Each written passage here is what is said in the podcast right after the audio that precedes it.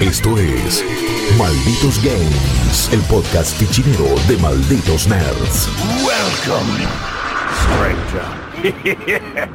¿Qué tal amigos? ¿Qué tal amigas? Bienvenidos a una nueva edición de Malditos Games, el podcast de gaming de Malditos Nerds donde hablamos de aquellos juegos que estuvimos jugando la semana, de que aquello que más nos envició, de lo que le estuvimos dando en el bondi, en nuestro living, en la cama, sentado en el escritorio o en el baño seguramente como hoy eh, uno de los integrantes de esta mesa nos contará. Mi nombre es Guillermo Leos y a mi lado está como siempre el magnánimo, el único, el inigualable, el ídolo de la gente, el escudero de las emociones, eh, del clamor popular, el querido Jeremías Cursi Chopper. ¿Cómo andás, Chopin?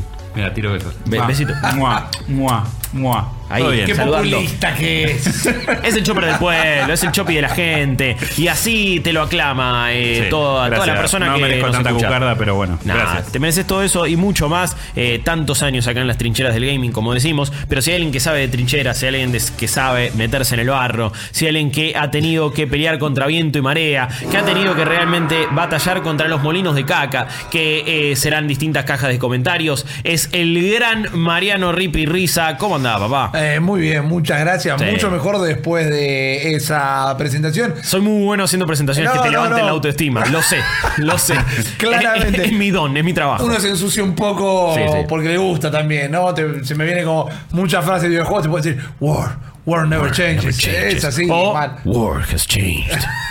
Eh, sí, I'm not- eh, o sea, todo. Orcon. Eh, muy ahí ya Snake en Metal Gear Solid 4 medio, medio, medio deprimido. Persona, se puede tirar un montón de frases de videojuegos Ok. no tiene nada que ver con lo que vamos a hablar hoy, pero me gusta tirarlas. Bueno, pero eh, hablando de tirar y hablando de frases, hablando de eh, tirar, eh, ¿qué serían? Eh, caparazones de tortuga, cáscara de banana. Tenés entre ellas, Ya a esta altura Mario Kart debería tener un ítem que sea un, un emoji de caca. Yo lo propongo, ustedes véanlo. Ok.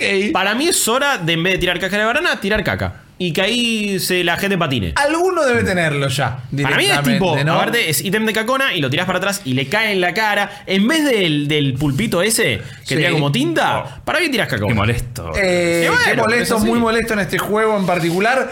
Permitime que no te tome la recomendación.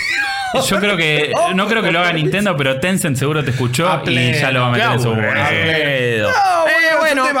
Crash se perdió la oportunidad de ser un juego aún mejor con caca. Tengo una anécdota. ¿Con caca? Lamentablemente sí. ya Yo la zafé, igual. Yo la No, zafé. no, Hay no, una, no. hay, hay una. Ven, esto era todo para fuera del podcast, pero me, me- yo cada vez que quiero salir, Leos me arrastra de nuevo haciendo. Hacelo, hacelo. Hay una mala broma pesada, hay una broma pesada que a mí no me causa gracia, que es arrojar materia fecal Jamás desde lo los hice. balcones. No, pero desde los Lo he balcones. visto ¿Qué? más de una vez. No. Lo he visto más de una vez. Heavy. Y una vuelta me pasó volviendo a, no a casa del colegio. Yo estoy caminando, estaba con, con un compañero, con una compañera, no tengo Sí. Estaba caminando, pero estaba volviendo. Y de repente vemos que una chica que está caminando delante nuestro insulta. eh, está toda salpicada de marrón y vemos caer un vasito No. de café como estos. No, Y no. La lógica fue, uy, se tropezó y se le cayó el café. Hasta que todos hicimos, a No. esa chica le cayó encima. A mí apenas me salpicó, pero a esa chica le cayó encima, literalmente. Y lo he visto después desde otros edificios, por suerte de veredas de enfrente. No es terrible, creer. es terrible. Por Yo eso no lo puedo no creer. arrojemos caca. No arrojemos caca en los juegos, no arrojemos caca en la vida real. Fue terrible, man, me dejó marcado. Pero aparte, un, vasito, un vasito de café con caca, ¿no? O sea. ¿Cuánto, ¿Cuánta tenés que, o sea, No, expulsar? esto, Ah, ese esto es chiquito, una ese chiquito. Tenemos un vaso Lo que chiquito quiero acá, decir ¿no? es la, la altura, porque puede ser Claro, un proyectil letal. Claro, masa por velocidad. O sea, hay un cálculo ahí muy interesante. de, Eh, estoy en piso 14, entonces te lo lleno por la mitad, porque si no te rompo la cabeza. Es terrible, es terrible. Está Fua. bastante aguado no el asunto. creer. Vamos a cambiar de tema. Igual No, el no. podcast podría arrancar de nuevo Eh, desde acá. Retomando y agarrando bien la curva Sí. eh, y no yéndonos y no despistándonos. Buen. Mario Kart Tour en celulares, Rippy, ¿qué onda? Sí, señor. Mario Kart Tour. Mario Kart Tour, mal recordado como Mario Kart World Tour, porque así había sido Sí. anunciado. En realidad, el nuevo juego de celulares eh, de Nintendo, que ya está disponible tanto en Android como en iOS. ¿Qué es Mario Kart Tour? Como su nombre lo indica, es la versión, no mal dicho, la reducción de la experiencia Mario Kart a la pantalla de celulares. Sabemos que Nintendo lo está intentando hace un rato, con algunos le fue mejor, como Fire Emblem,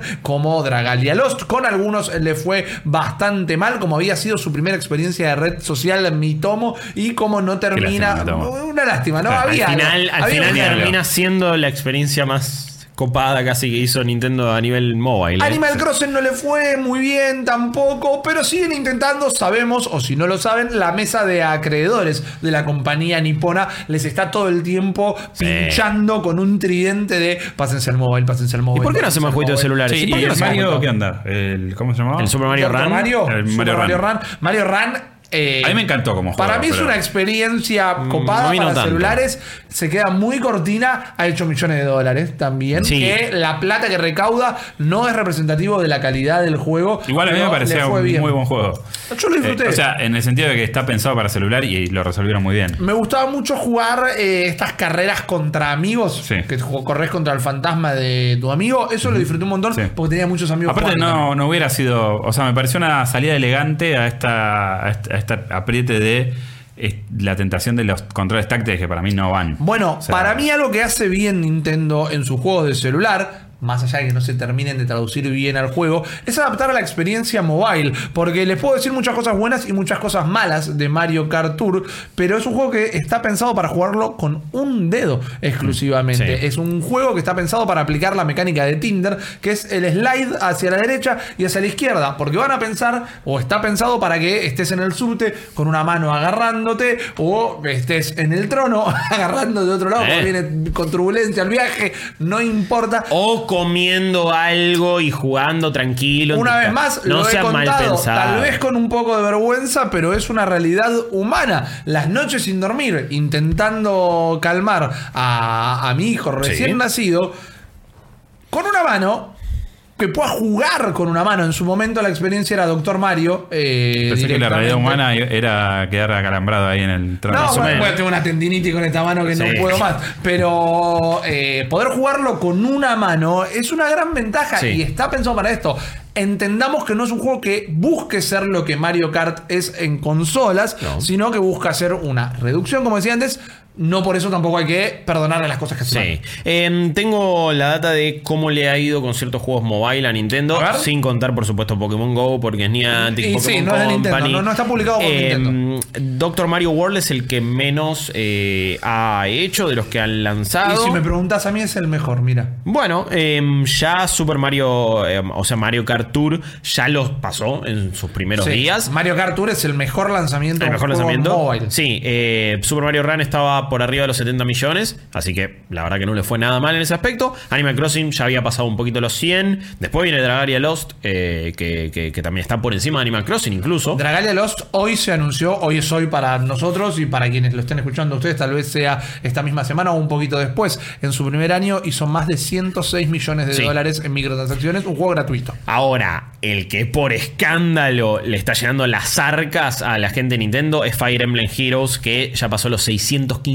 millones de dólares, sí. que es una bomba atómica muy por encima del resto. Y es un juego que, de hecho, fíjate, cada vez que hablamos de juegos mobile de Nintendo, es el que menos nombramos. Sí. Es el que menos decimos, es el que menos está en el imaginario eh, colectivo de- de- del gamer más entusiasta. Porque creo Pero- que Fire Emblem es un juego que para la masa Sí. no, no, no, no es tan conocido. pero Igual yo- yo va me- más por el lado de los juegos tipo gacha también. También. que, Igual que me la juego a que ahí es más gente que sabe exactamente lo que es Fire Emblem y le Sí. gasta bocha que, Para que, tener ese que- que personaje, mucha puede gente ser jugando. de Mars. Puede ser, puede Está bien, de que una. igual es saludable. O sea, en, en un- en el sentido de que da igual. O sea, vos te están dando Sí, guita a morir. Pero totalmente. para mí es gente súper Pero es que le gasta bocha. Pero es por escándalo al, al que mejor le fue. Yo creo que en Mario Kart eh, Tour, evidentemente, tuvo un gran arranque y pueda eh, llegar a los niveles de Super Mario Run tranqui y quizá pasarlo. Hay que ver cómo le va. Igual es interesante la, la comparación que ofreces con Fire Emblem o cómo yo la voy a retomar. Porque para mí, que jugué muchísimo Fire Emblem Heroes, se queda corto en el sentido de que la mecánica de juego de estrategia por turnos se ve muy, muy, muy reducidas. Mm. Las partiditas tal vez te duran dos minutitos. Nunca me sentí en la necesidad de estrategizar tanto. Y, acá. es lo que el público quizás quiere porque es una experiencia ahí. Es probable, es probable, pero no me da la satisfacción que me da jugar un Fire Emblem, que más allá de que yo soy bastante corto de luces, requiere una exigencia para mí y es lo que me gusta. Acá Mario Kart Tour, la verdad que es un juego que se corre solo, eh, metafórica y realmente, porque es un juego donde no tenemos un botón para acelerar, sino que el auto siempre va a avanzar hacia adelante y izquierda o derecha nosotros vamos eh, eligiendo para dónde doblar. Hay un montón de opciones de, de customización de cómo correr y las primeras que te ofrecen en realidad es un modo que podemos llamarlo asistido, una dirección hidráulica que vos girás un poquito para la derecha y el auto ya toma la curva, o si no un modo manual donde tenés que tener muchísima más precisión e inclusive te digo que es más para agarrar el celular con las dos manos. ¿Hay beneficios por ese modo manual o es simplemente una elección? Porque Eh, digo, ¿va más rápido? No, el beneficio que vas a tener real es el nivel de desafío que te ofrezca el juego y a la larga es lo que te puede llegar a significar la permanencia en el mismo, porque con la dirección asistida medio que se corre solo. También, Claro. digamos, eh, por ejemplo, cuando yo juego Mario Kart con mi hijo, que está aprendiendo como a controlarlo full full, tiene las asistencias. Y Sí. yo, en algún momento han quedado prendidas y yo jugué así sin darme cuenta. Eh, y la verdad que, o sea, se puede jugar, pero creo que sin las asistencias lo que ganás es la posibilidad de hacer ciertas maniobras que Totalmente. Igual acá las asistencias son como, bueno, doblar te cuesta menos. No es que si te vas a ir de la pista no te vas. Como el modo asistido de Mario Kart 8 Deluxe, que es como cuando en el bowling te levantan las canaletas Claro. y rebotas. Acá lo que te permite es que haces esto y el auto ya empezó a doblar. Inclusive, eh, voy a necesitar eh, la gente que tal vez no esté viendo la versión en video de esto no lo comprenda, pero si vas haciendo izquierda, derecha, izquierda, derecha, izquierda, derecha, cortito, ¿cómo harías con el pad en el juego? Vas cargando el drift y Ah, cuando lo soltás arranca y después tenés otro montón de asistencias en el medio que puedes activar y desactivar desde un menú de opciones. hashtag. Los repeat tips. En izquier- eh, eh, acelera solo, pero podés dejar presionado en la cuenta regresiva cuando aparece el 2 como en el juego para que tenga un boost de Eh. inicio. Y las pistas son versiones de las pistas de los juegos de 3DS, de Super Nintendo, de Nintendo 64 y demás. Y agrega las de el World Tour, agrega pistas de locaciones en el mundo real, arrancando en esta primera Ah. O sea que hay temporada. pistas nuevas. Nuevas, Hay nuevas. pistas nuevas, pistas que quiero ver en un juego de consola. Primero tenemos Nueva York, pero sabemos que está Japón, sabemos que está París, ya van a ir apareciendo. Y el modo de juego es que nosotros tenemos distintos torneos, como siempre, la Copa Peach, la Copa Mushroom, Sí. la Copa La Star Caparazón, Cup, exactamente, Cup. que siempre están compuestas de tres pistas eh, diferentes y un desafío, que estos desafíos lo que buscan en realidad es, entre comillas, enseñarte a utilizar una mecánica del juego, ¿no? Terminar una pista, terminar una vuelta en esta pista sin que te exploten los tres globos, o eh, agarra todas las rampas que hay en esta pista, o eh, es una carrera con la pista dada vuelta, pero lo que buscan es enseñarte a que vos domines el juego. Todo esto eh, te califica en un sistema de 5 estrellas, cuando vos tenés determinada cantidad de estrellas, te habilita el próximo torneo. Es decir, que si vos vas sacando 5 estrellas en todos, te habilitas un montón de copas a futuro, siempre vas a tener que terminar la anterior para que te aparezca la nueva, o si no, directamente tenés que volver a rejugar y tenemos tres velocidades que se equivalen a dificultades, que son las de 50 centímetros cúbicos, 100, 100 centímetros cúbicos, 150 centímetros cúbicos, y la de 200, que ahí empieza la, la polémica, está detrás de una suscripción mensual, una membresía de 5 dólares al mes, que no solo te ofrece la posibilidad de poder jugar en este modo de dificultad más extremo, sino que también te da versiones doradas de alguno de los vehículos y alguno de los ítems para que chapees. Varias consultas. Consulte. Si yo no garpo, entonces, el salvo los 200 cc, ¿puedo acceder a todas las pistas, a todas las Las copas? pistas sí, sí, las copas sí, vas a tener bloqueadas algunas cosas estéticas y las versiones Ok. doraditas, que recordemos que también está en el juego de consola. Cuando Sí, vos sí, le, sí. todo al mango, vas obteniendo eh, el auto dorado, las ruedas doradas, Claro. el glider dorado, etc. Entiendo. Y no tengo un límite de cuánto puedo jugar seguido. No tenés vida o energía para nada, podés jugar todas las veces que quieras. Ok. Siento. Siento que no tener acceso a los 200 cc en los papeles suena terrible, pero en la práctica no sé No me- si. no me podría importar menos. Eso te iba a Este juego tiene problemas, ¿eh? Y para mí, a medida que el juego me gusta más, pero no está entre los mejores juegos de celular de Nintendo. Pero no me podría importar menos que no estén los 200 centímetros cúbicos realmente. Lo que pasa es que me parece que es algo que apunta muchísimo al hardcore fan, tal vez. Y Mm. Eh. al nivel de desafío. Porque aún en los 150 corriendo contra la máquina, que el juego te hace una engaña pichanga de que cuando te Sí, carga te la. la mague de, Claro. de que son gente. Te y- carga la partida y te dice, se unió Carlito, Juancito, Chopper, Guillo, Pipi, Cookie, Tito, Micho. Sí. No, claro. eh, pero son bots, en Sí. realidad. Elber. eh, Está bien, dale. El tema es que no son muy desafiantes, Ah. no es una locura y quizás vas en 200 acumulando cc horas- quizás es súper desafiante y está bueno, ahí ya no lo sé, es verdad. El tema es que también encima, una cosa es que me pidas, no sé, 10 dólares para siempre Yo- yo- y otra bueno. cosa es 5 dólares por mes si no me das una buena cantidad de contenido constante. Puedo preguntar es si queremos jodido. el Mario Kart, el, el Dark Souls de los Mario Kart en Esa el es celular. otra cosa. Bueno, pero a ver, pero si no hay desafío, no voy a rejugar nada tampoco. Igual, y una vez más, diciendo que para mí es un juego que está a mitad de tabla, que es un juego mediocre, yo siempre me gusta explicar que no malinterpretemos mediocre como algo despectivo, sino Sí. que está en la palabra, ¿no? Está en el medio, está tibio. Mario Kart Tour para mí no busca ser un Mario Kart en celulares, sino que busca ser un Mario Kart de celulares. ¿Se entiende la diferencia? No busca que vos juegues Mario Kart 8 Deluxe en el celular, sino que es una versión de celular de este juego de carreras. ¿Hay mejores juegos de carreras en la telefonía celular? Un montón. Tencent acaba de sacar en China una que está rompiendo el mercado Epa. y en Apple Arcade tengo descargado tres directamente juegos de carrera que están buenísimos. Pero ¿qué pasa? Tiene otras mecánicas que son las que me engancharon a mí. Por ejemplo, es medio gacha, entonces cada vez que vos, vos vas obteniendo monedas todo el tiempo, por Sí. ganar las carreras o por levantarlas en la pista y por distintos bonuses. Con esas monedas entras al shop y te puedes comprar gliders, te puedes comprar personajes, te puedes comprar autitos, hay un montón de todos y todos tienen sus propias características eh, particulares. Ah, eso te ¿Cuántos puntos te agregan?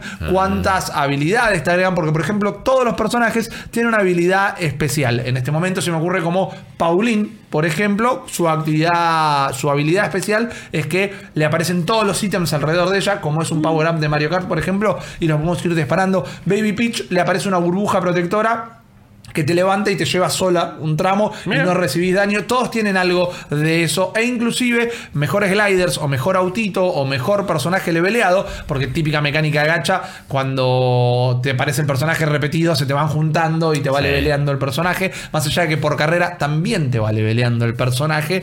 Eh, Ahí vas obteniendo una gran variedad de. Bueno, quiero volver a jugar la carrera para. Voy leveleando a Paulín. Voy Sí. leveleando a Peach, por ejemplo. ¿Sentís que eso quizás son mecánicas que pueden llegar a estar en los próximos Mario Kart de que cada personaje Hay un tenga algo? montón de mecánicas de este juego que las quiero ver en un Mario Kart. Es que porque es- tiene muchas Es un lugar de mecánicas. testeo para lo que se ve. Bueno, tiene buenas mecánicas de juego.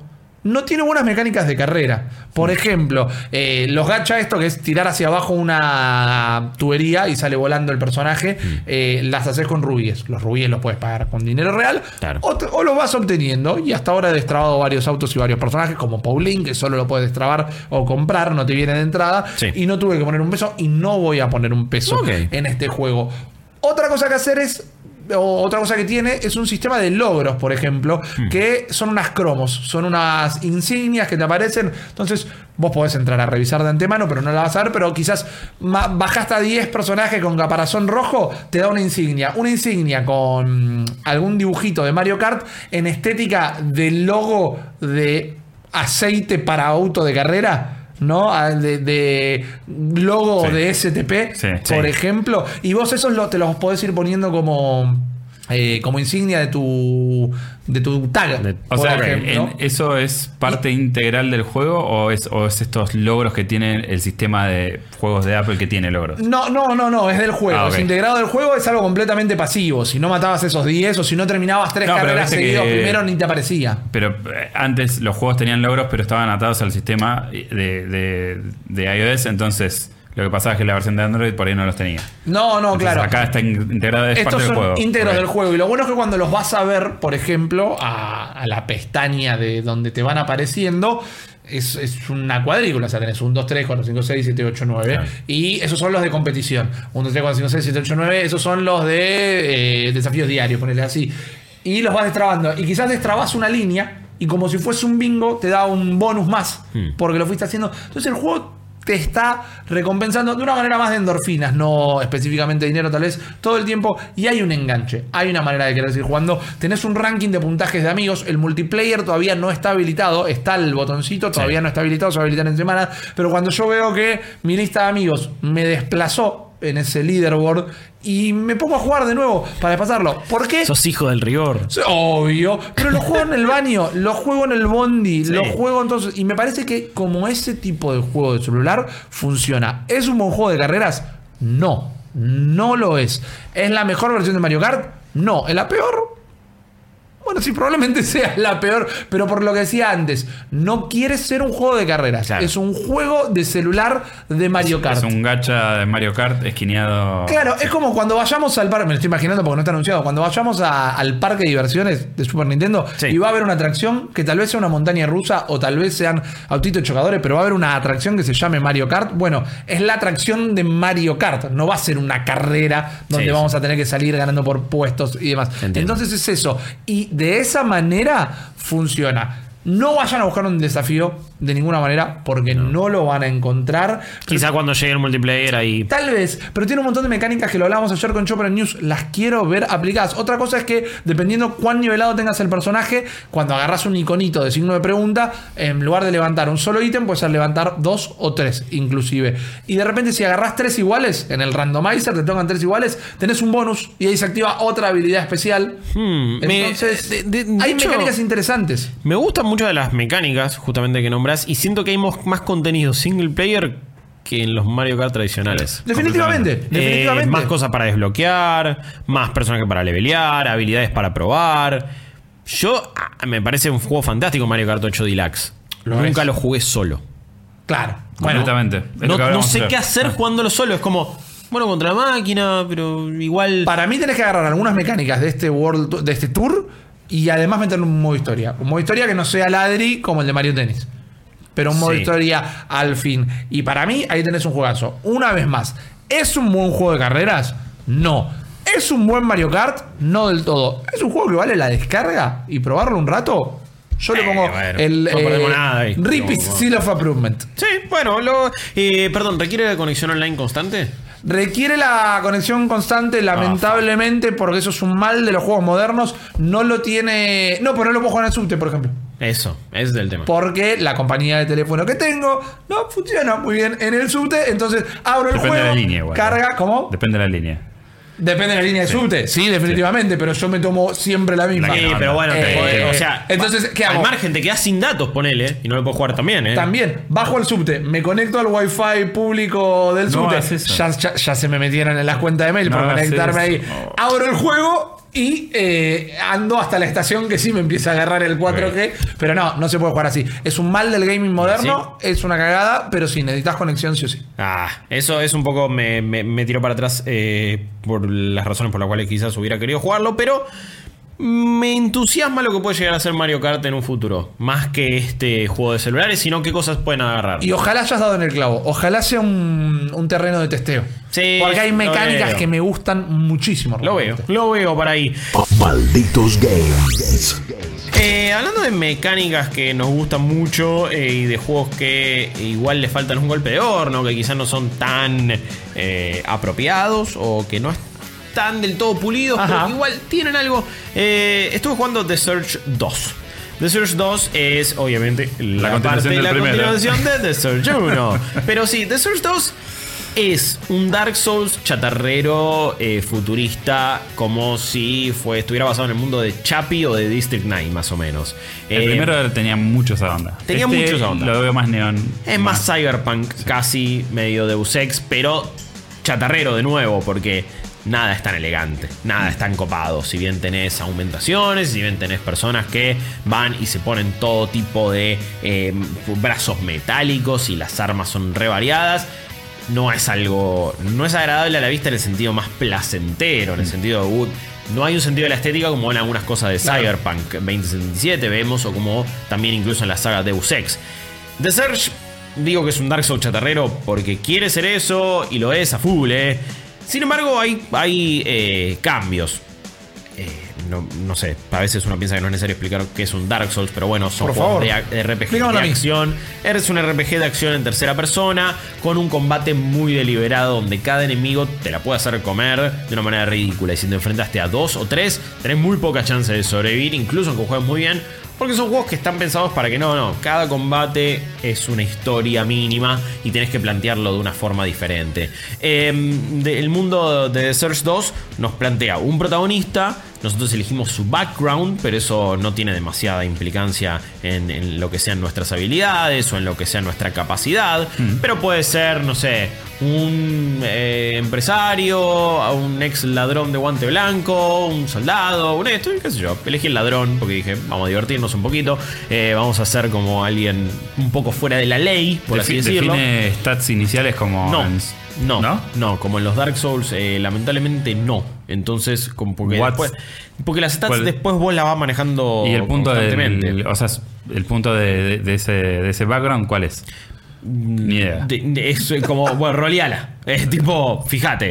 Eh, sí, por eso me llamó la atención. raro. Sos Jorgito, el ladrón. Define, no, perdón, ¿sabes lo que define? Tu, tu vestimenta inicial también. Eh, entonces, como, bueno, tal tiene una camperita así, tal tiene un traje, tal tiene esto. Es eso nomás. Ajá. Eh, nosotros, la, la historia nos plantea lo siguiente: estábamos en un avión y sucede un hecho sobrenatural y de repente estrella, el, cae el avión, chocan en medio de una ciudad, en medio de Jericho City, en este caso, eh, y de a poco empezamos a ver por qué sucedió esto. Tiene que ver con una niña, con poderes también sobrenaturales. Medio. Medio- Fear. No va tanto el palo del terror, es más un tipo de. Es medio Jean Grey eh, cuando es chica. No sabe dominar No está en su control de sus facultades. No está en control de, de- de sus poderes. Eh, es una historia que me parece que con el primero comparte universo. Pero no. Casi con- te diría que comparte concepto más que. También eh, es bastante diferente. O sea, en la propuesta. Se lo ve muy distinto. Más allá de que son juegos encima donde la historia importa poco y nada, y lo que más te va a preocupar son las mecánicas y grindear y combatir y los jefes y un montón de cosas, que es lo que mejor hace el juego. Eh, lamentablemente le quieren poner mucho énfasis en lo narrativo, y me parece que es ahí donde el juego flaquea. Eh, Y lo que pasa es que estás copiando un juego que narrativamente no, no tiene sustento. que narrativamente va por otro lado, que te lo cuenta en los ítems, en detalles chiquititos, que arma más lore que narrativa y que historia. The Search quiere tener una historia, pero con ritmo de Dark Souls en el sentido que... Y voy a estar pasando por esta zona 10 veces. Porque tengo que grindear, porque tengo que aprender, porque voy a pelear con este boss 10 veces también. Y como que sentís que la historia avanza a cuentagotas. Y ya lo que me habían contado medio que no me lo olvidé. Y cada tanto tenés un montón de NPCs en el mundo con los que vas hablando y te van dando quest. Y te van dando eh, ciertos detalles del universo. Pero nada está actuado de la mejor manera. Nada está. eh, me parece que eh, tiene mucho jugo. Encontrás un montón de audiologs. Encontrás un montón de documentos. Y no es un mundo muy jugoso, que digamos, es bastante trillado incluso. ¿Podríamos decir que no hace falta ni jugar el primero para jugar este? No, no hace falta. No hace falta jugar el, el- el primero, no hace falta prestar atención a la historia para poder disfrutar de las buenas cosas que tiene The Search 2. Más allá de este planteo inicial, nosotros nos despertamos después de un, de un- en- después de un coma extenso de varios meses en una cárcel.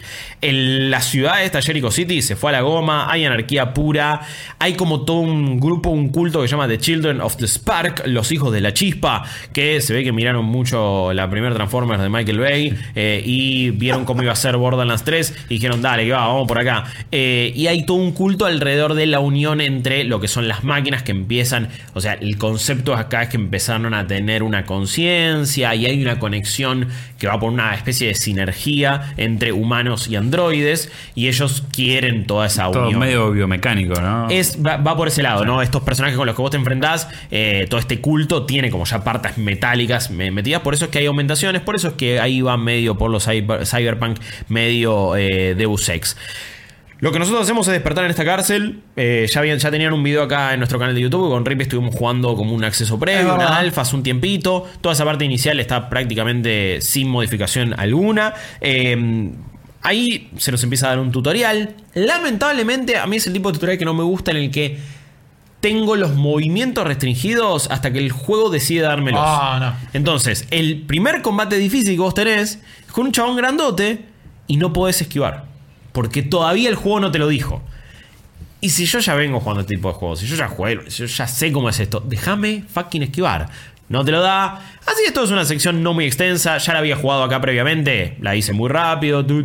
Salí de la cárcel. Y ahí eh, lo, primero que nos vamos enterando ya en ese tutorial. Y vamos viendo un poco lo que son las mecánicas principales. Y donde me parece más se diferencia un juego tipo Dark Souls. Sí, bloqueamos a los enemigos de la misma manera. Tratamos de esquivarlos de una forma similar. Pero lo que nosotros tenemos que seleccionar con el stick derecho es a qué extremidad o a qué parte del cuerpo nosotros vamos a atacar. Y lo que tenemos que tratar de hacer es que sea una parte sin armadura. Y ahí es donde nosotros podemos, incluso si un enemigo está cargando y te va a estar pegando, si le das en la parte que no tiene armadura, medio que lo tambaleas, Claro. lo estuneás. El Si primero hace- tenía una mecánica así Sí, también, sí, ¿no? sí. De- de- aparte de esto de preservar la parte que vos querés quedarte. Sí, para- eh, bueno, Sí. Acá también, si el personaje tiene eh, un arma en el brazo derecho y vos la apuntás al brazo derecho, en un momento te sale un prompt, mantenés apretado X o cuadrado y se lo terminás arrancando. En unos finishers que son repetitivos, pero no dejan de ser bastante espectaculares. O sea, está, bien, está bueno porque cada arma tiene distintos, cada extremidad va por otro lado. Y de repente estoy con una lanza ahora refachera que hace un tipo de daño que se llama nano y que, que no, no es que sale eh, Ahora de- una horca, no, claro, en mundo marino, eh, sino que acá directamente. No sabes Por, cómo por un momento juego. me, me hiciste pensar en Bermúdez ahí. Ay, sí, de por pelito eso. ahí. Eh, o- ojalá, ojalá, pero lamentablemente en este caso no. Pero bueno, le sacás ahí el brazo de una manera fachera y queda el arma que está usando ese enemigo y que vos podés agarrar. Eh, también, si vos haces esos finishers en cada personaje, tenés mejores recompensas del juego, te incentiva a hacer eso. Y ahí está bueno porque tengo que ver un enemigo y si bien el juego me indica con prompts visuales y te aparece si no tiene armadura, obviamente que no tiene un escudito alrededor de esa extremidad, pero yo ya puedo ver, o sea, me parece que está bueno que estéticamente, sí, si no tiene un casco, la cabeza no va a estar protegida. Si no hay un brazo acá en el brazo derecho mecánico, no está protegido, entonces ya sé igual a dónde tengo que apuntar y por dónde voy. Tenés algunos enemigos con escudo, esos eh, ataques tenés que cargarlos, obviamente, para poder romperlos. Hasta que no dominas eso, medio que se va a hacer engorroso cada vez que aparece un chabón con un escudo. Al principio te das la cabeza contra la pared. Claro. De eso se trata de este tipo de juegos. Eh, queda. Me hace sentir fachero el juego, me hace sentir capo cuando a veces estoy cargando el ataque y justo.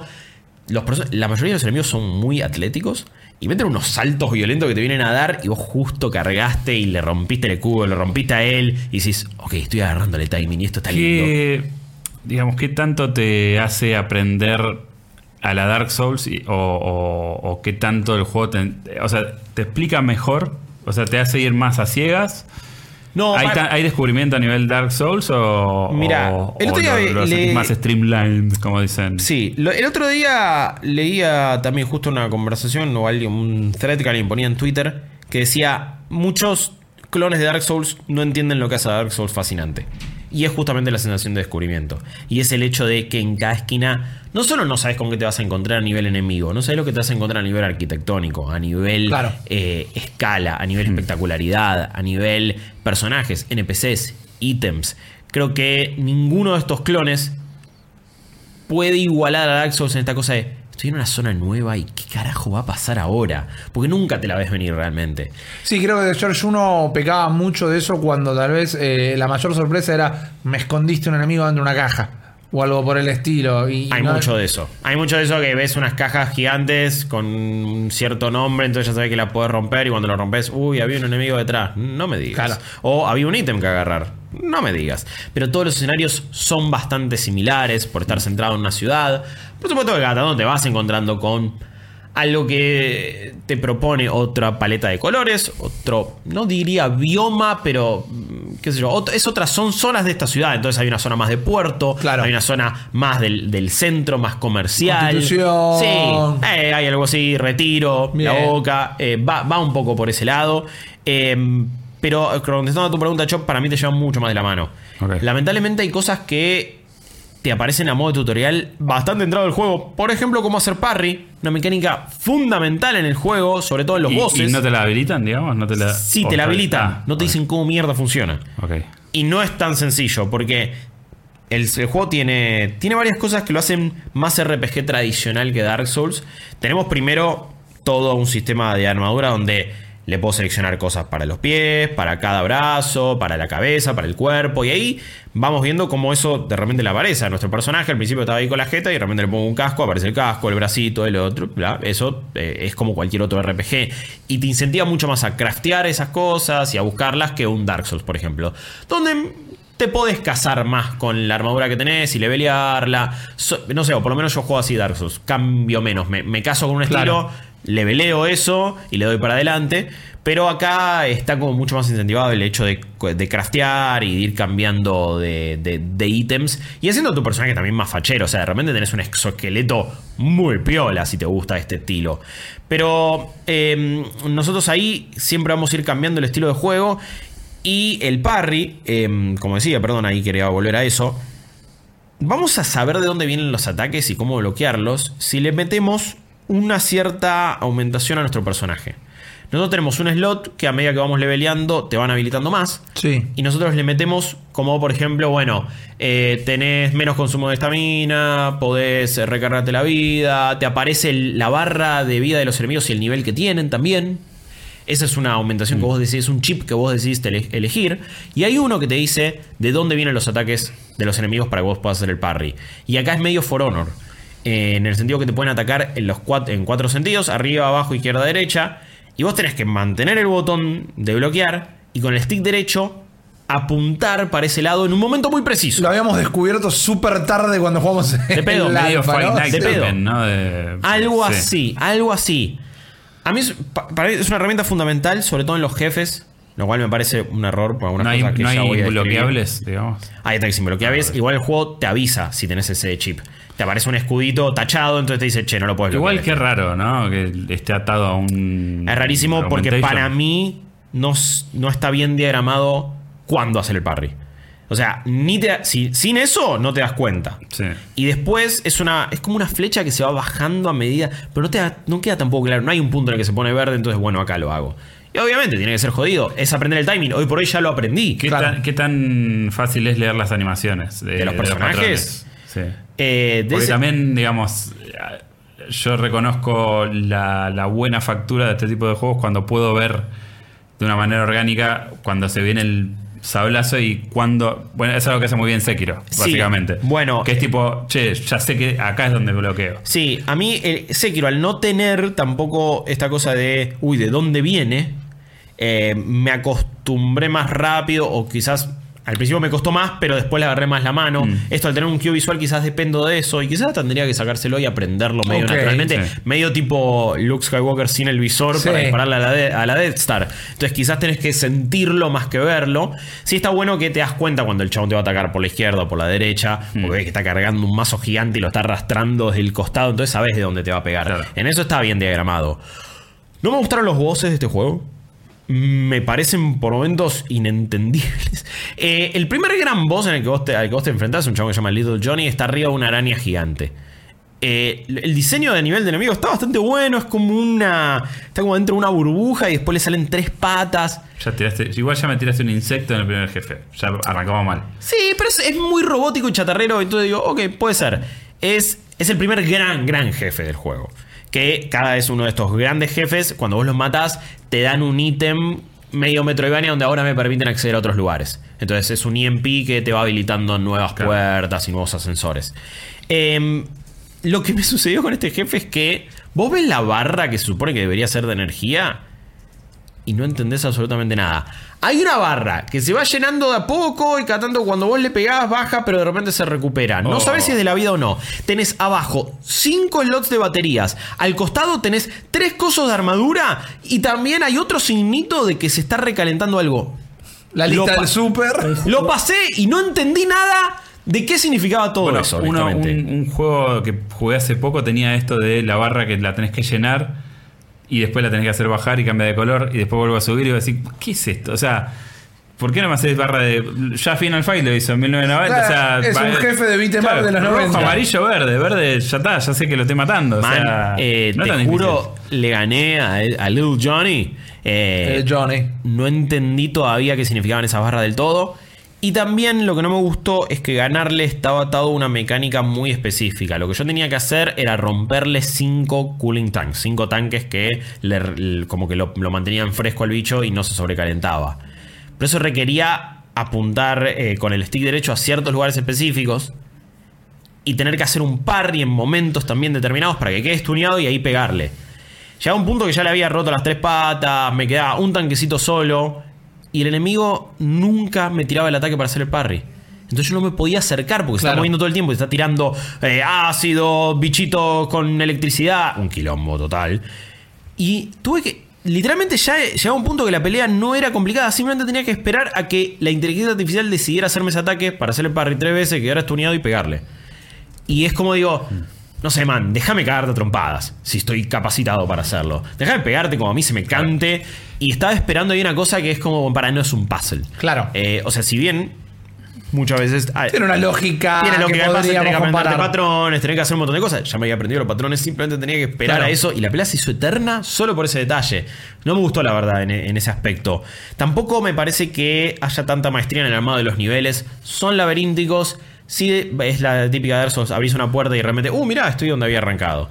Subís un ascensorcito que hay, uh, mirá, estoy donde había arrancado y tengo la medbay para, para eh, mejorar a mi personaje. ¿Cómo mejoramos a nuestro personaje? Todos los puntos que nosotros de, metal que vayamos agarrando nos, nos permite subir un nivel y ese nivel nos da dos puntos de experiencia que nosotros distribuimos en vida, estami- estamina y energía. Tenemos como unas barras de energía que a nosotros a medida que pegamos se nos van llenando y con el círculo, con la B, nos recargamos o cargamos batería para poder usar tipo estos flask. Y me parece que eso está bueno porque te hace ser agresivo constantemente. Entonces, mientras más te pego, más chances tengo de curarme. Y la verdad que el ritmo de las peleas me gusta. Incluso los niveles. No me parece que tenga un diseño magistral, pero. Eh, este- está bueno agarrar. Uy, mira, agarré el atajo. Y ahora ya puedo la acá y ahora me siento capo. Eh, me interesan. Los enemigos me gustaron bastante, los enemigos rasos. Tienen muchas formas de atacarte, armas distintas. De repente ves a uno que tiene como un Magic gigante y dices, uy, pará, quiero eso. Entonces le apuntás al brazo y se lo sacás. Claro. Y lo buscás. Eh, Hashtag Magic Click gigante. Sí, bueno, pero va- va- Aprender el asado. vas cambiando de arma constantemente, las leveleas también, como si fuera de, de nuevo un RPG más tradicional, no me casé con ninguna casi. Eh, me está gustando más de lo que pensaba, me la baja mucho cuando de repente tengo que hablar con NPCs, me tiran quests. Son todas súper obvias, todas, todas fetch quests bastante poco inspiradas. No me interesa la historia. Cada tanto hay unos lugares que serían medio echoes, ¿viste? Esta cosa de, uy, fui a un lugar y de repente con siluetas veo lo que sucede, tipo de Division, tipo la- Astral mil Chain. juegos, mil juegos. Y este es más pobre que nunca y más ladre que nunca. Como que directamente ni te esfuerces en contarme una historia así. Es como, gasta los recursos en otra cosa. Porque Claro. me parece que pudo haber estado mejor por ese lado. Es un juego que se necesitaría ver todavía un poquito mejor. Me parece que los modelos de los personajes están muy flojos de papeles. Eh, Algunos son medio como algunos son mal. Play 3 más o menos. Eh, algunos, la- las caras de los personajes dejan mucho que desear. Eh, Si, si, Ace- si, si Dark Souls es ACDC, ¿es correcto decir que este sería un Airborne? Ponerle. Airborne. Respeto a Airborne, por favor. Por favor, Pasa que Airborne- se vayan a- Respeto Pasa que a Airborne-. Pasa que es medio Lords of the Fallen esa comparación. Porque Lords of the No, Fallen. Lords of the Fallen no tiene alma y creo bueno, que perdón, tiene un poco perdón. de. Lords of the Fallen es una No te banda. pones el Loborne. No, es una banda tributo a ACDC, Lords of the Fallen. Es una de cover, que tipo fiesta Sí. de fin de año traje, te traje Lords of the Fallen. Sí, Airborne. Ya estaba es- ganando lo decadente. Eh, Airborne es justamente The Source 2, que es un juego que full price, así, a precio completo, así, no lo recomiendo tanto. Una buena oferta me, me parece que te va a satisfacer es- ese, ese gustito y esa, ese picante que a veces tenés con los Souls. ¿Por qué? Porque, o sea, me parece que hay mucho clon y los clones son bastante mediocres en general. Y este creo que sí tiene cosas que están copadas. Yo creo que es... eh, O sea, en, la- en el debe y el haber hay más No, a ver. cosas piolas para decir de The Surge que en el resto de los otros Ok, clones. Yo a este tipo de juegos no vengo a buscar una historia, así que la narrativa me importa, por- me importa poco y nada. Sí. Si de repente está buena, buenísimo. Si no me gusta, no me gusta. En este caso, insisto, a veces siento que se mete un toque en el medio porque estás conversando bastante con, con- con personajes. Eh, pero a nivel mecánicas es de los más interesantes. Ojo, es de los más originales igual también. Quiero eh. decir que no, o sea, yo estoy en contra de la valoración hacia la historia en Dark Souls. O sea, porque porque, o sea, decir que, que No, yo tampoco me metí mucho en eso. Existe la, forma de, jugarlos. de- de hacer este estos diagramas con la lana y los clavitos No, no, leyendo los ítems, pero estás escarbando ahí, no es que me estás contando algo abiertamente. Yo, no es algo que le valore por demás a los Souls. Nunca tampoco me metí tanto y cada tanto me veo un video de YouTube que me explica algunas cosas porque si no, no las hubiera entendido, Pero honestamente. eh, yo vi varios de esos videos y casi que terminé con ganas de vestirme con papel alumínico. Con lo cual, evidentemente, repito, me hago cargo. Algo hay. Souls no tiene un gran contenido de- a nivel de histo- historia. No, no. Para mí va, va medio como lo que es, eh, o lo que fueron, lo supieron ser los Zelda. Que hermoso Hyrule Historia y todo lo que quiera, pero la línea de tiempo y toda esta Sí. bola. Está más hecha se por dieron fans cuenta- a veces que- Claro, se dieron cuenta que tenían que responder a una historia y no lo hacían. Lo que no está mal, literalmente. Sí. Eh, yo, eh, de estos clones, insisto, me parece uno de los más originales. eh, y de los mejorcitos. En materia de mecánicas, en materia de ¿Te jugabilidad. gusta más que el primero? Eh, sí. Si, si es que te había gustado el primero. Sí, sí, me parece que tiene más profundidad en las mecánicas y en, y en ok. la jugabilidad. Para mí la jugabilidad está, está bastante sólido. Eh, sentí cada combate fresco, cada enemigo distinto, las armas cambian mucho, entonces de repente tenés más velocidad, menos, más alcance. Bien. Me invita a experimentar mucho más de lo que hace Dark Souls. Es bastante generoso con los ítems, con cómo le con esto de curarte también, por esto de las baterías. Entonces, como que siempre estás en la ofensiva. No es un juego que, uy, no, estoy tipo tanque con un escudo gigante o aprovechando justo el momentito. Eh, es menos metódico, más frenético. Aunque a veces me parece que tiene algunos caprichos, como con los jefes, por ejemplo. Pero está 1300 pesos en Steam. Por supuesto, hoy por hoy 1.300 pesos es, es plata. Está 50 dólares en, en, eh, a precio Eh, internacional. cambio- ese cambio es más es favorable. Por eso es favorable el cambio. Estamos hablando de cuánto ya a esta altura.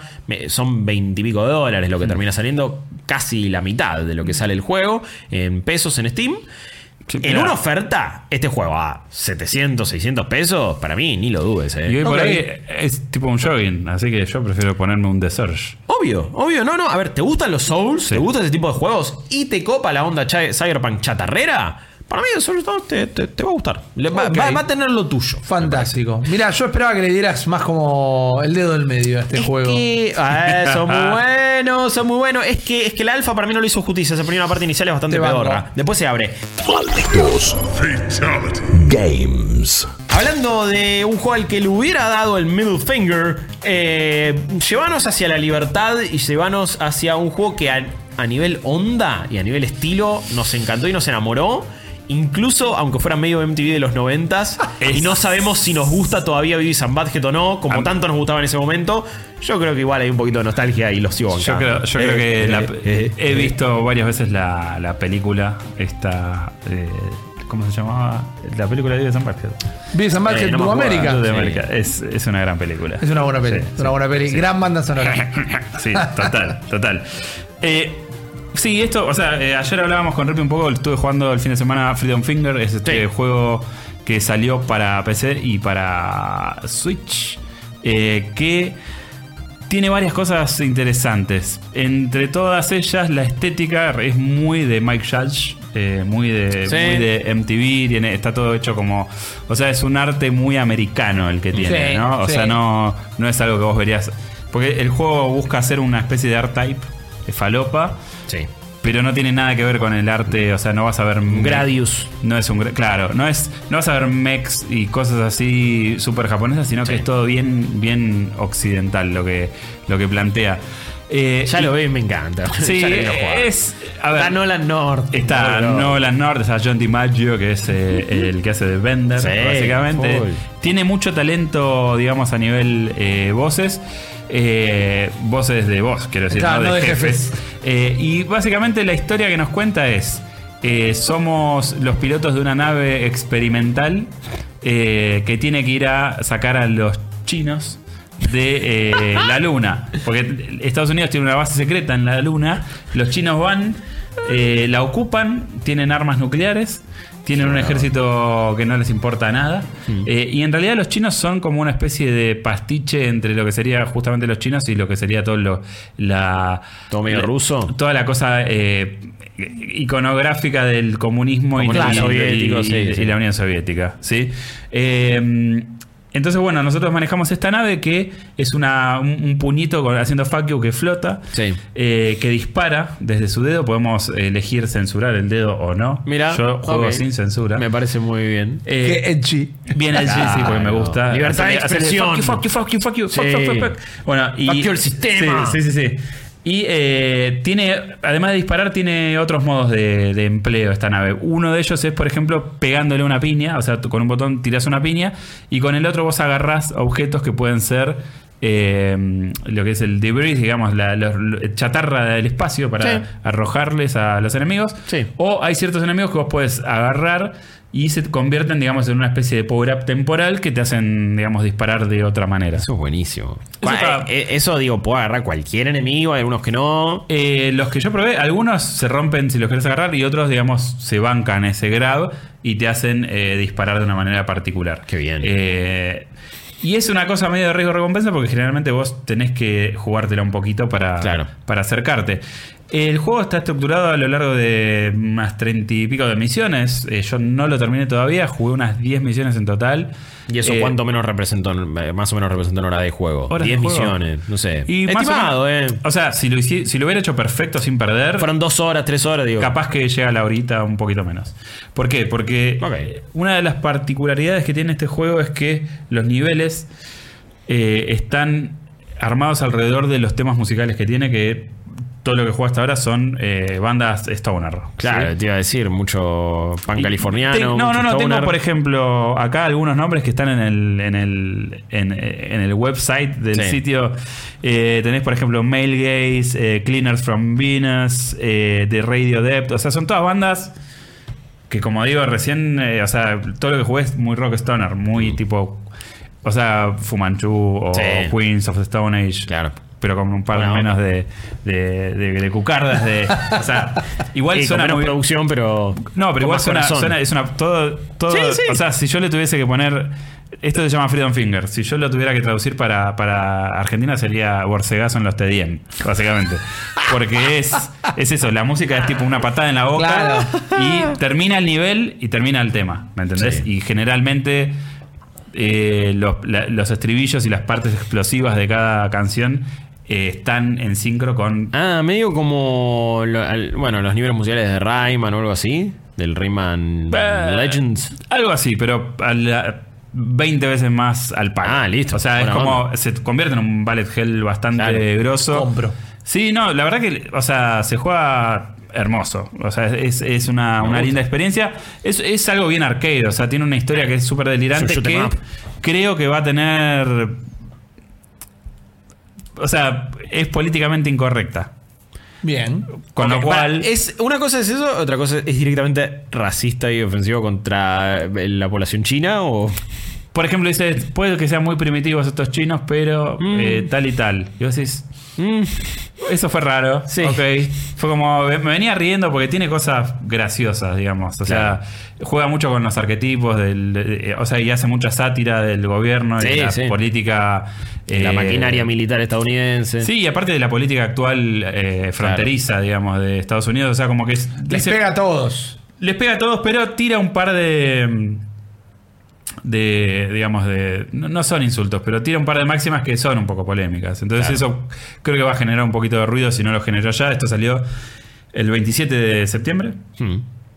Yo estoy jugando de Switch. Y, como te digo, o sea, la historia tiene cosas que son sátira y todo, pero hay otras cosas que me parece que por ahí el tono podría llegar a sentirse un poquito inapropiado.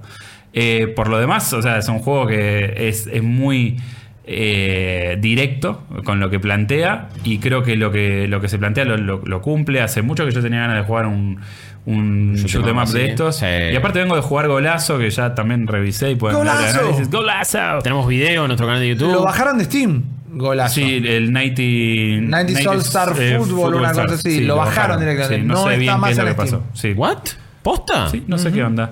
Eh, ra- raro eso, ¿eh? Es raro. Golazo la puedes conseguir en todas las otras plataformas, Por pero assets, digo, no sé. Yo busqué, lo busqué para referenciarlo en, el, en la nota y no estaba. Mira. En la nota inicial de la salida a la venta de. Golazo en nuestro sitio web estaba linkeado y cuando nosotros grabamos el Sí, video corroboramos que Sí, estuviera estaba. para poder recomendarlo. Lo bajaron, Correcto. no sé por qué. Sí, sí. Nos Eh, había gustado, la verdad que era guchito. Es justo, o sea, no, no, no creo que, que- que esto sea parte de una conspiración a gran escala, sino que me pasó que vengo de jugar un juego que evocaba a los arcades de los 90 de fútbol. Sí. Y esto es claramente, digamos, un juego que tiene todas las ínfulas de esos arcades Entiendo. de aquel entonces. ¿Cuán difícil es? Eh, porque digo, ¿cuán, ¿cuánto vas a tener que volver a jugar cada nivel? ¿Cuántas veces morís? ¿Qué onda? Es eh, o sea, ya tipo a partir del tercer cuarto nivel se pone bastante picante. Eh, Igual es un juego que te permite customizar incluso cuánto querés tener de daño por colisión. Sí. Y también te permite tocar un poquito el hitbox. Claro. Entonces, eh, podés hacer tipo tu experiencia que sea más. Quiero disfrutar de esta cosa flashera y la música. Quiero tener la experiencia rítmica, Eh, claro. quiero tener el O, desafío. por ejemplo, quiero, claro, quiero que sea bien eh, vieja escuela y que me rompa el traste al toque. Bueno, Claro. listo. Eh, podés hacerlo desde las opciones. Eh, incluso en las opciones también podés censurar los subtítulos porque putean bastante, es muy escatológico el juego. Claro. Eh, el Capitán Cigarro se llama eh, el personaje de Nolan North, que es un chabón que está siempre con habanos, saca todo el tiempo habanos. Entonces se deja uno en la boca y tiene otro y se seca Claro. las lágrimas porque está llorando la hija que tenés que rescatar. Eh, o sea, tiene cosas muy, muy graciosas. eh, tiene, tiene un humor muy particular el juego. A mí me, honestamente, me hizo reír, pero digamos, digamos, no si, si fuese una persona que tuviese, no sé, que si fuese el chopper de hace 15 años por ahí, me estaría estallando de la risa y hoy es como que hay cosas que, digamos, no me hacen reír Sí. tanto y me hacen decir, che, No sé, no sé. Tengo que jugarlo y, y no sé cuáles son esas cosas. Siento que forma tan parte de la identidad y de lo que quiere evocar que quizás hasta se lo termine perdonando más que a otro tipo de juegos o a otro, Seguro. o a otro tipo de pifies, Seguro. digo yo. Sí, sí, eso, eso creo que. O sea, hay una No cosa. sé si lo voy a perdonar todo, eh, pero digo, Hay una cuestión intencional que es Claro, indiscutible. claro. Y, y yo también lo pensé. Pero igual no deja de parecerme raro. O sea, que no sé, se refieren a los chinos de esa manera. Entien- entendiendo el contexto que te plantea el juego y toda la bola. eh, y, y después hay otros comentarios también. Y el juego ya te avisa. Claro. Digamos, che, este juego es políticamente incorrecto. Hay- y es, y es, es- es peliagudo ponerse esa cucarda porque, digamos, hay una línea muy fina entre ser políticamente incorrecto y ser un pelotudo o... Sí, y sobre todo me parece que, eh, bueno, qué sé yo, ya forma parte de otra discusión, pero hoy por hoy políticamente incorrecto significa algo distinto a lo que podía significar en los 90 en la Claro, época de claro, claro. Decir eso es, Sí. Bueno, está, Sí, estás hoy- parándote de un cierto lado. hoy hoy última es tu decisión, no pasa nada. Hay pero- mucha gente que cree que, digamos, toda esta cuestión de la inclusión y, y lo que es la, Claro. la identidad de género es hoy a ser políticamente correcto y, y, me parece una boludez. censura, políticamente Es- correcto. creo que ese juego, Sí. este juego no cae en eso, por Claro. suerte, porque si no, no estaríamos hablando de él, o por lo menos yo no estaría hablando de él. Claro. Pero sí, eh, hay cuestiones de tono que son, digamos, entendiendo todo bueno. el marco de la comedia. Sí. Porque es un juego que te plantea algo interesante para jugar, es un juego desafiante. Me gustan las mecánicas, es novedoso, o sea, el hecho de que sea una mano voladora te permite agarrar eh, una escopeta voladora con una estrella. Eso es No, excelente. y las ¿entendés? cosas que van pasando en el fondo. En un Sí. momento recién había un planeta estrellándose contra otro planeta y No, a medida que vos avanzando iba estallando. A, a nivel visual me, me encanta y, y que no sé, está- estaba queriendo un juego así, Sí. ponele, que tuviera esta onda. Es, es muy desenfrenado y se pone por momentos, es, eh, es tipo eh, Silver Surfer en un punto, ¿viste? Porque son Claro. 400.000 enemigos, balas por todos Sí, lados. sí. Se empiezan a generar patrones que también responden a, a lo rítmico que Claro. propone cada una de las canciones. El soundtrack que tiene me parece de putísima madre. Estoy descubriendo bandas que no conocía y que me gustan. Cosa que no me pasaba desde juegos del año del pedo. Claro. Eh, Rock and Roll Racing. Claro, Rock and Roll Racing, ponele. Sí. Eh, tenés un leaderboard, tenés eh, el ranking, eh, como estamos viendo acá, de que te dan, digamos. Pero no es un juego que vas a, te vas a reprobar ninguna materia. Claro, claro. Eh, es puramente onanista y si vos querés eh, competir con tus amigos, lo podés hacer. Sí. Pero en sí es algo que vos podés disfrutar como un juego de vieja escuela que quiere evocar o desde las opciones tocas un poquito y disfrutás de la música porque la música es excelente y del humor que tiene que la verdad que a, a mí me resultó efectivo Eh, y está bueno no sé y me y- que sabe lo que quiere ser. sí es es- es súper eh, seguro de sí mismo y me me gusta esta cosa de jugar a esto en una consola de Nintendo o sea que podría jugarlo en otro lado Lo que significa a nivel medio filosófico. de- Filosóficamente es Sí, muy copado sí. que Nintendo haya decidido publicar este juego. Sí. Y que lo hayan publi- también promocionado en el Exactamente. World y lo hayan hecho, digamos, Sí. hayan dado un lugar en el showcase, me parece que está súper piola. Así que, nada, es un juego que en Steam ahora está a 180 pesos y en Switch está 20 dólares. Claro. Entiendo. Yo soy más de recomendar jugarlo en Steam porque creo que 180 mangos Es Es mucho, está mucho más en línea sí. con lo que el juego es que. Te sale más 20 barato que comprarte los discos de esas bandas o las canciones individuales para escucharlo también. Olvídate, olvídate, Sí. sí. Si, lo ves desde ese punto de vista, hasta te diría pagar los 20 dólares porque Claro. te está llevando un re lindo compilado con un juego. Exactamente. Pero, qué sé yo, 180 mangos creo que es mucho más razonable. Ahora, si quieren jugarlo en Switch sí o sí, bueno, sepan que van a estar poniendo. Poniendo. Exactamente. poniendo toda la tranza Poniendo un en poquito más. verdes. Lo Sí. tengo que terminar, creo que lo voy a revisar, supongo, pero la verdad es que me gustó y me parece una propuesta súper original. Reivindicando, digamos, los juegos de antaño que tenían otra, querían ser otra cosa. Y Sí. este juego tiene muy en claro lo que quiere ser. Igual que Golazo. O sea, Totalmente. en la review de Golazo digo, o sea, estos agarraron la bandera de. Si venís de a esperar Ultimate Team de Golazo, claro, y no, vienen claro. así y clavaron la bandera y dijeron, bueno, este, este juego lo vas a jugar con tus amigos en el sofá. Y esto es Super arcade, es lo que es. sí. Con- A pleno. bueno, y en eso garpa. es- en eso garpa. sí. Bueno. y esto también. Me, me gustó la lista de juegos de hoy. Eh, dos recomendaciones eh, en distintos niveles, como Freedom Finger y también The Surge 2. Un juego como Mario Kart Tour que es gratis, así que bueno, ahí es como la recomendación: cuánto Si sirve, te cuánto podés no. conectar a Wi-Fi, a usarle la, la ya descarga, fue. aprovechar. Y un detalle que me olvidé, puede parecer tonto, pero no lo es. Tiene estos códigos interminables que parecen un CBU de Nintendo para poder agregar amigos, pero si lo vinculás a tu cuenta de Nintendo, te aparece directamente toda tu lista de amigos inmediatamente y con apretar el botón agregar los va sumando. De una, de una. Se eh, avivaron. Bien. ¿No? Bienvenido. Nintendo al 2007. 130 años después. Sí. Primer uso Claro. activo de la lista de amigos. Exactamente. Eh, Congratulations. De a poco. Totalmente, totalmente. Pero me, me- me voy con esas cosas. Me gustan las charlas también que disparó cada juego. eh, así que la verdad, lindo, lindo capítulo. Y compartirlo acá con la mejor eh, gente y con las mejores personas. Eh, como siempre lo hacemos acá en Malitos Nerd. La verdad que eh, somos un gran equipo y estamos muy contentos de hacer lo que hacemos. Gracias, Chop, por supuesto. A ti. Gracias, Ripilón, que hoy Siempre te pasaste acá. Eh, eh, hace mil que nació un Games, me encanta. Sí, sí, sí, reemplazando momentáneamente a Max, que, que está cumpliendo sus misiones, las que él solamente puede hacer, eh, y es el hombre más indicado para hacerlas, y hoy las estamos haciendo el aguante acá. Eh, espero que vayan a jugar lo que les pinte igual, eh. espero que si quieren seguir alguna recomendación nuestra, si le meten a The Surge, a Mario Kart o a Freedom Finger, genial, si no, no pasa nada, por supuesto, después no nos puteen si no les gustó, por la duda lo digo, por la duda lo digo, che.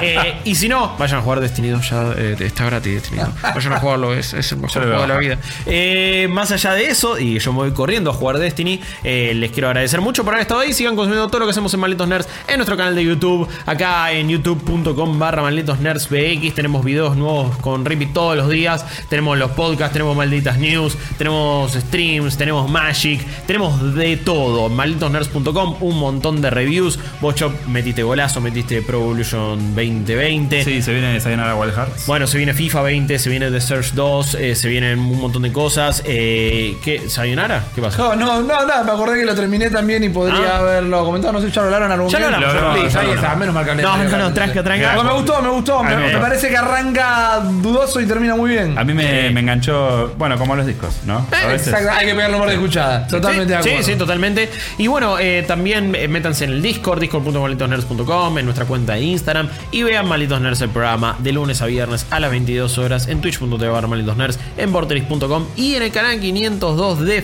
Flow. Véanlo también ahí. Eh, mi nombre es Guillermo Leos. No le pegues al micrófono, Rippy. Me tenía que pegar, man. Todo- dos horas No le había pegado, micrófono. Sí, nos vemos la próxima. Adeus. Esto fue Malditos Games, el podcast fichinero de Malditos Nerds.